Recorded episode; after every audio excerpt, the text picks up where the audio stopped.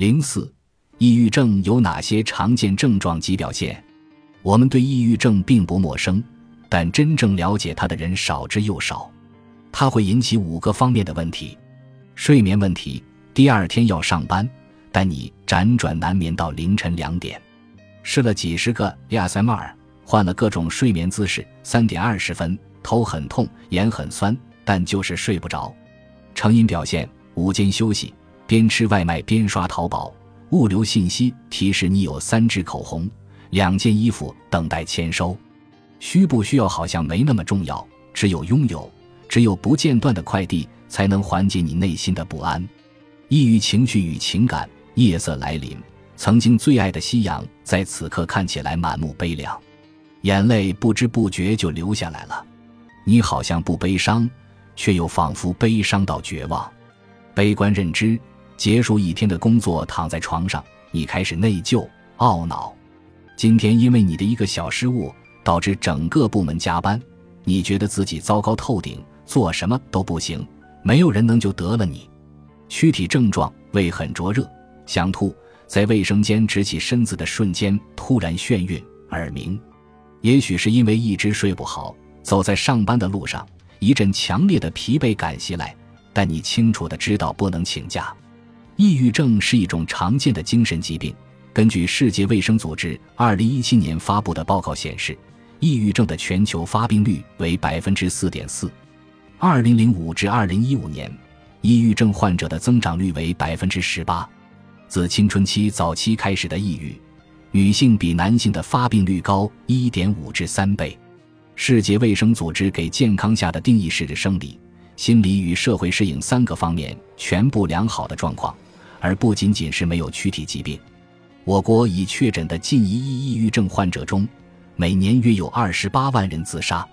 全球每年因为抑郁症自杀的总人数约为八十万人。在我们身边，每十五个人中就有一个人饱受抑郁症的折磨。二十三的患者有过自杀的念头，半数以上患者尝试过自残行为，接受正规治疗。坚持吃药或心理咨询的患者不到百分之七，有百分之十五的重度抑郁症患者最后选择自杀离世。郁闷、烦躁、别理我、烦着呢，这些言语实际上都是抑郁情绪的代名词。抑郁症作为一种常见的情绪疾病，分为心理症状和身体症状两大类。心理症状表现为持续性情绪低落、兴趣缺失等。身体症状表现为长时间精力减退、失眠等。抑郁症患者因为其大脑中的五羟色胺和去甲肾上腺素这两种神经递质的不平衡，会出现典型的三低症状，即情绪低落、兴趣降低、精力下降，并导致食欲和性欲改变，甚至悲观厌世、企图自杀。如果怀疑自己有抑郁倾向，应先通过专业可靠的量表进行测评。确定自己的真实情绪状态，再根据测评结果采取下一步行动。如果在两周内出现下列症状中的一个或多个，请及时做检测。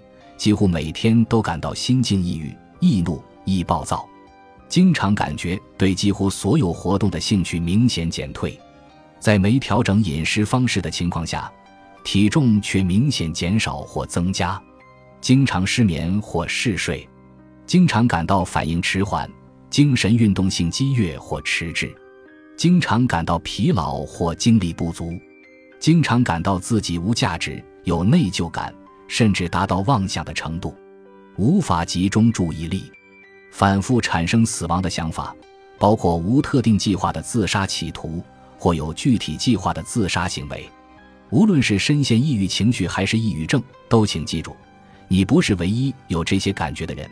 许多人都经历过这种情况，并且至今仍然好好活着。你不必自责，任何人都可能遭遇这种情况。专业人士能够帮助你，你会好起来的。